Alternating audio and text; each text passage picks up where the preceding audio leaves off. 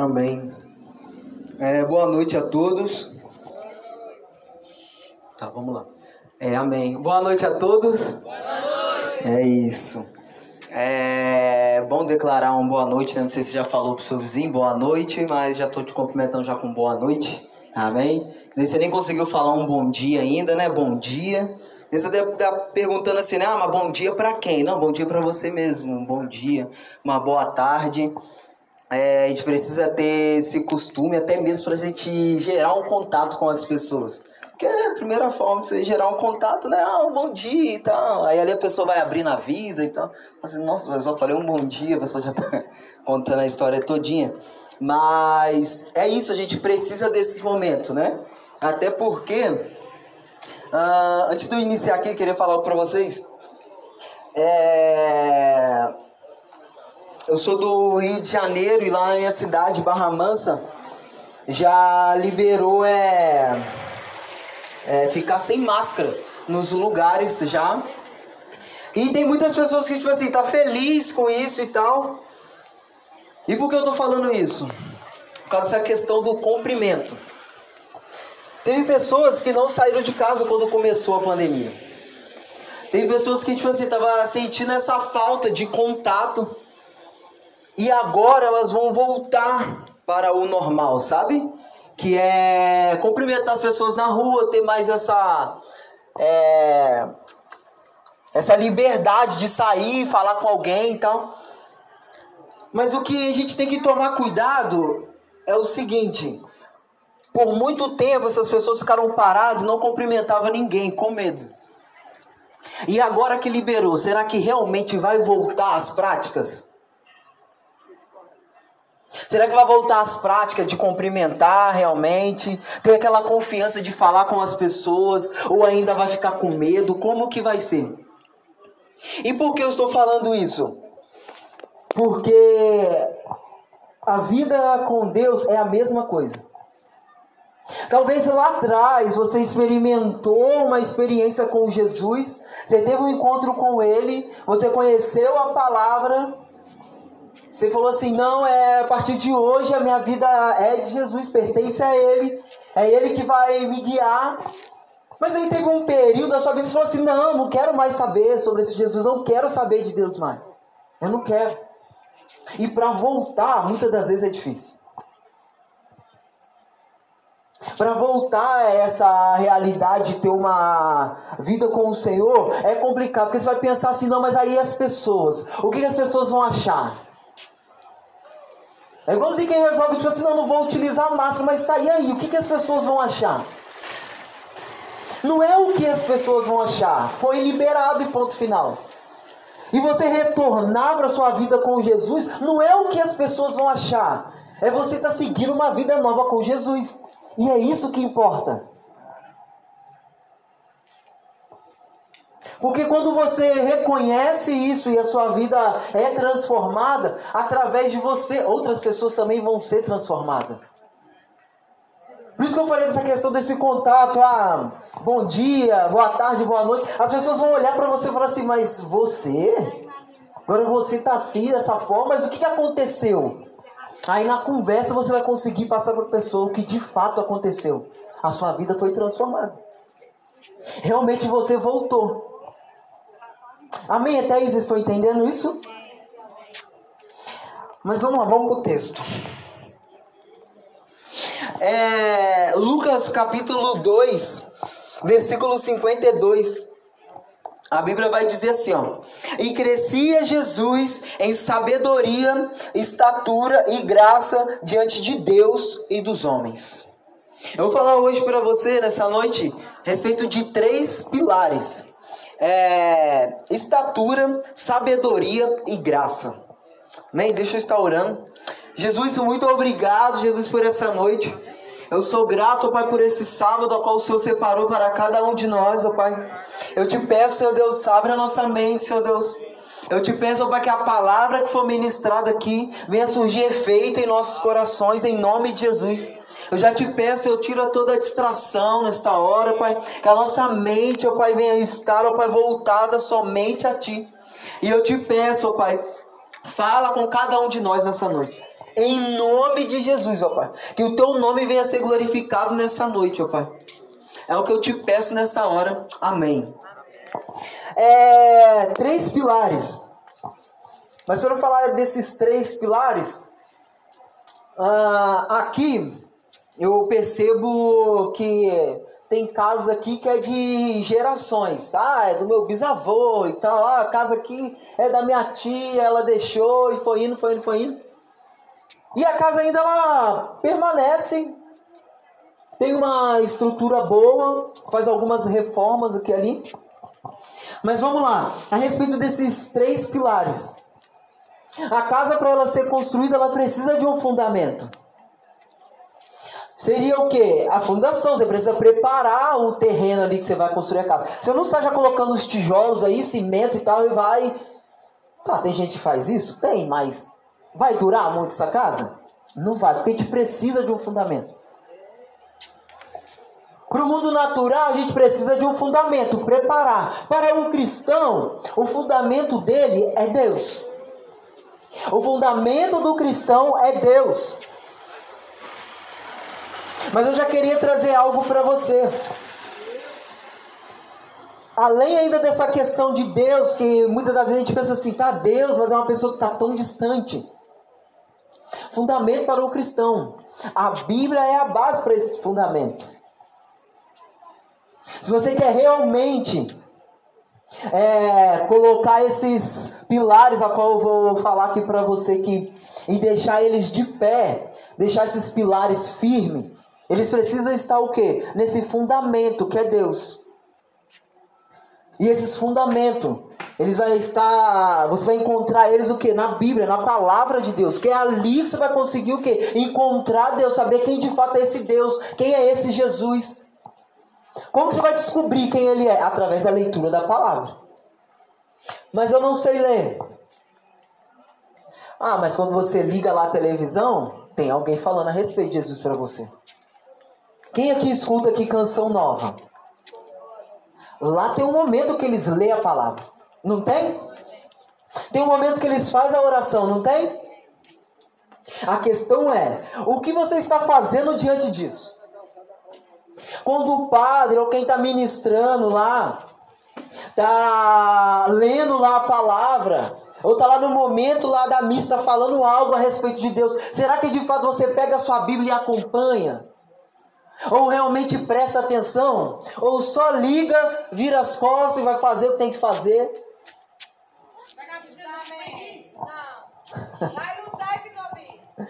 Por quê? É, a gente só vai ter entendimento de quem de fato é Deus quando a gente parar e buscar realmente quem é esse Deus. E a gente só vai buscar se a gente pegar a Bíblia e ler. Ou se a gente parar diante da televisão ali da canção nova e escutar de fato o que está sendo falado ali, ministrado através da palavra de Deus. Alguma coisa a gente precisa fazer. Ou você que vai na igreja, alguma coisa você precisa fazer para que esses pilares realmente eles estejam o quê? de pé, firme nesse fundamento. E vamos lá. O primeiro, deixa eu falar aqui para vocês, estatura. Jesus, ele teve uma fase aqui na terra. Que fase foi essa? Criança, uma fase quando criança, quando ele era jovem, e uma outra fase quando ele era adulto. E essa fase a gente também passa. Toda essa fase a gente passa também. E como vou passar essa fase? Essa fase, ela é chamada como crescimento, e todo crescimento ele dói. Todo crescimento dói. Para uma árvore ela ficar bela e bonita, ela precisa ser podada. E isso causa dor. Na nossa vida é a mesma coisa. O recém-nascido, quando começa ali é, a crescer os dentes, ali a criança fica enjoada. Hoje, o. Ai, como é que é o nome? Como é que é o nome do seu irmão mesmo? O é, Francisco Damião. A Geisa, né? Que é o nome do seu irmão? A Geisa tava lá com o irmãozinho dela. E ela tava mostrando lá os dentinhos lá, está com dois dentinhos assim, tá crescendo. E tava lá com um mordedor lá e tal. Que é, precisa, né, disso. Eu falei assim, caraca, mano. Tipo assim, eu vi essa criança, acho que tem o quê? Uma semana, não sei, algo assim atrás. E agora já tá já com dente já e tal. Mas a criança, ela fica enjoada, né? Eu falo isso porque... É, eu acompanhei meu irmão nessa fase também e minha mãe ficava doidinha com ele, porque tava sempre ali chorando direto e tal. Porque isso faz parte do crescimento. E a gente precisa respeitar esse crescimento. E muitas das vezes a gente não respeita esse crescimento. Muitas das vezes a criança já quer estar tá na faculdade, ou quer estar tá trabalhando, ou a criança já quer já fazer já de tudo, já calma, respeita a fase de criança. Porque quando realmente chegar na fase adulta tem que pagar boleto, tá falando assim, nossa, por que eu não aproveitei a minha fase de criança? Que eu não tinha preocupação com nada. Era só estudar ou só ficar brincando. O jovem é a mesma coisa. A maioria dos jovens hoje quer, quer namorar, não, eu quero namorar e tal. Já tô velho, velho da onde? Oxe. E não é isso. Sabe por quê? Jesus ele respeitou essa fase para mostrar pra gente que a gente precisa crescer. E está a cada dia o que? Em constante crescimento. A gente não pode parar também. A gente não pode parar naquela fase de criança e ficar ali pro resto da vida. Tem muitos adultos hoje que é criança ainda. Ei, adulto, assume a sua responsabilidade de adulto. Jovem, assume a sua responsabilidade de jovem.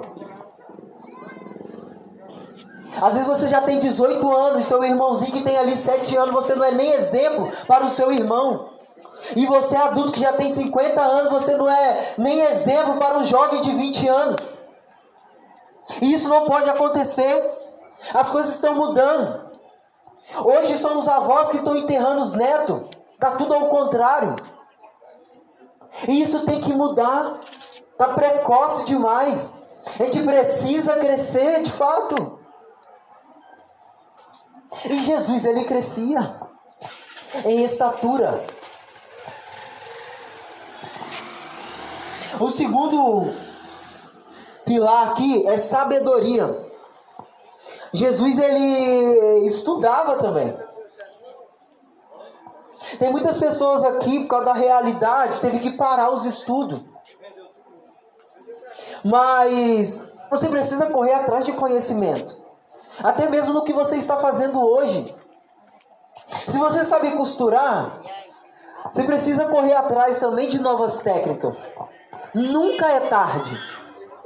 Se você hoje é do campo, mexe ali com plantação, você também precisa buscar algumas técnicas. Que técnicas são essas? Você precisa é, entender que janeiro, fevereiro e março é o tempo de chuva aqui. Se é o tempo de chuva aqui, você... ah, então, é o tempo de chuva. Então eu preciso me preparar nos outros meses, porque eu sei que ali é o tempo de chuva e eu preciso plantar. Eles não estavam preparados, porque tinha deles que estavam com a lavoura se perdendo.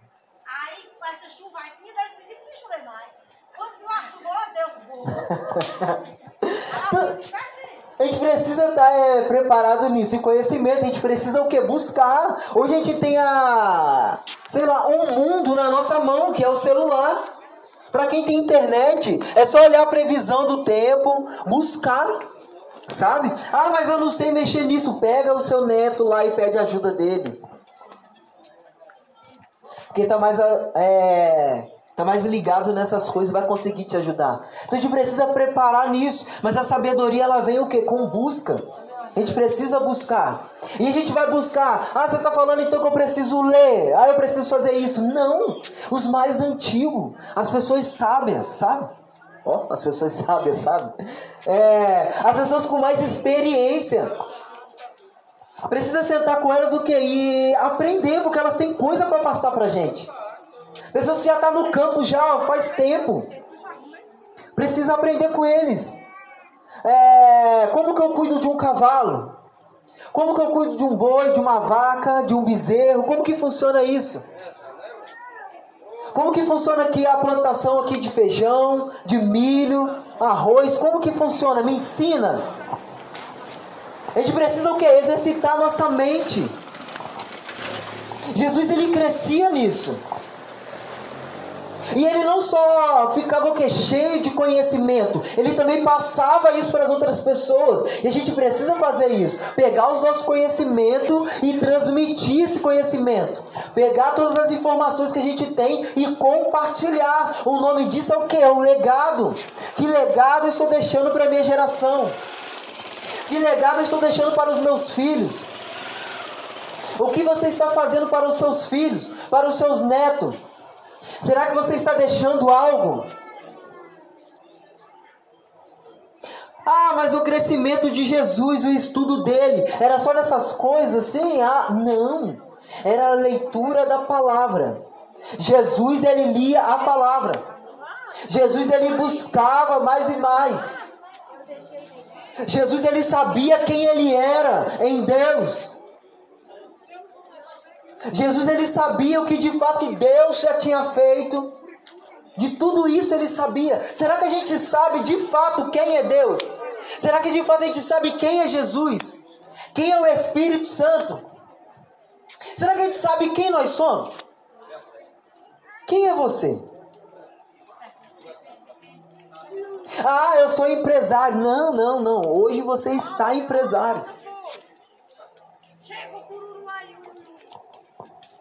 Quem de fato é você? Qual é a sua filiação? Ah, sou filho do Antônio, sou filho da Francisca. Não, não. Eu falo em relação a Deus. Que a partir do momento que você reconhece Jesus como o único e suficiente Salvador da sua vida, você agora é filho de Deus. E quem é filho é herdeiro. Mas herdeiro de quê? Das bênçãos que Deus tem para nós. Mas que bênçãos são essas? Está o quê? Nas Escrituras, está na Bíblia. Você precisa ler, conhecer isso. Eu sei que em algum momento, em algum momento, quando você estiver assistindo a canção nova, Deus ele vai falar com você. Mas se de fato você abrir o coração. Em algum momento, aqueles missionários que ficam ministrando por aí, se você prestar atenção, Deus ele vai falar com você. Mas se de fato você abrir o seu coração para isso. Deus ele separa esses momentos para ter um encontro e transformar a nossa vida. Isso também é crescer em conhecimento e estudo. Ser sábio em relação a isso. Vamos lá, o primeiro, qual é o primeiro pilar que eu falei? Oi?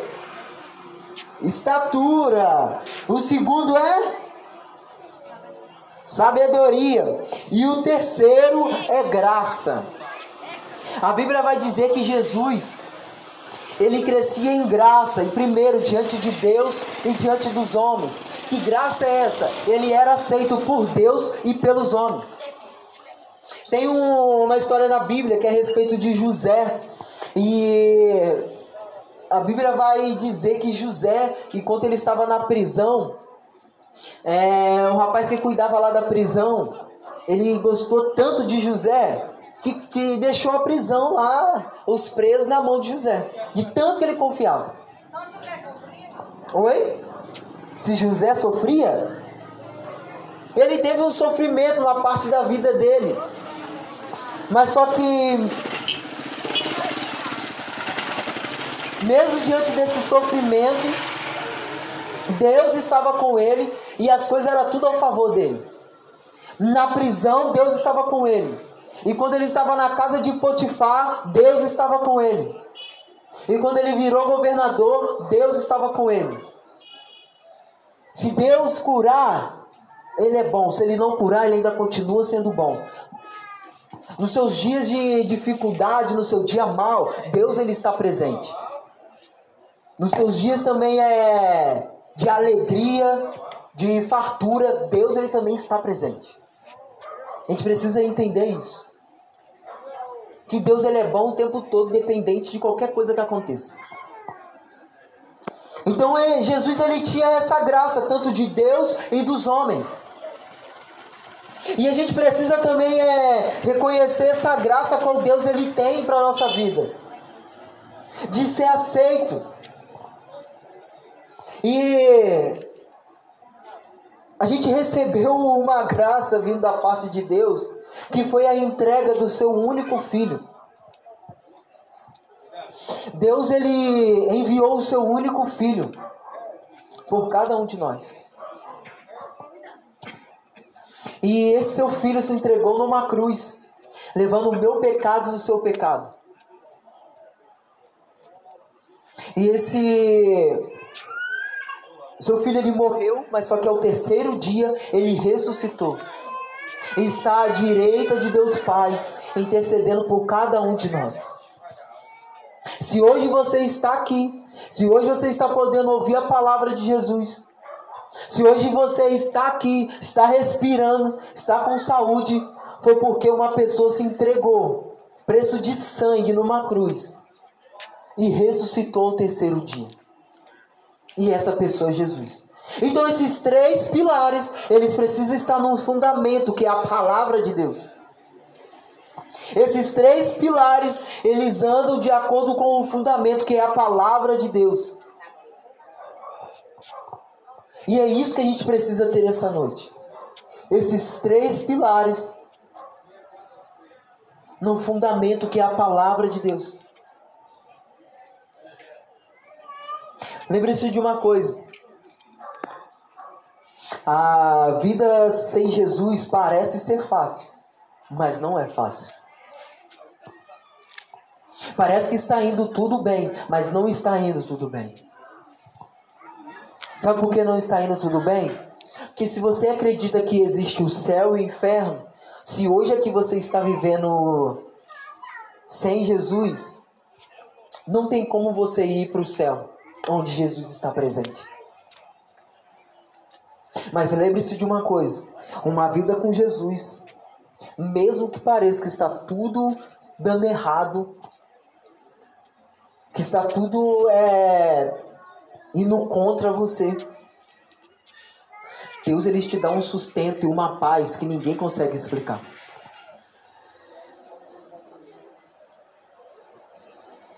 E a sua vida eterna vai ser com Ele, com Jesus, no céu.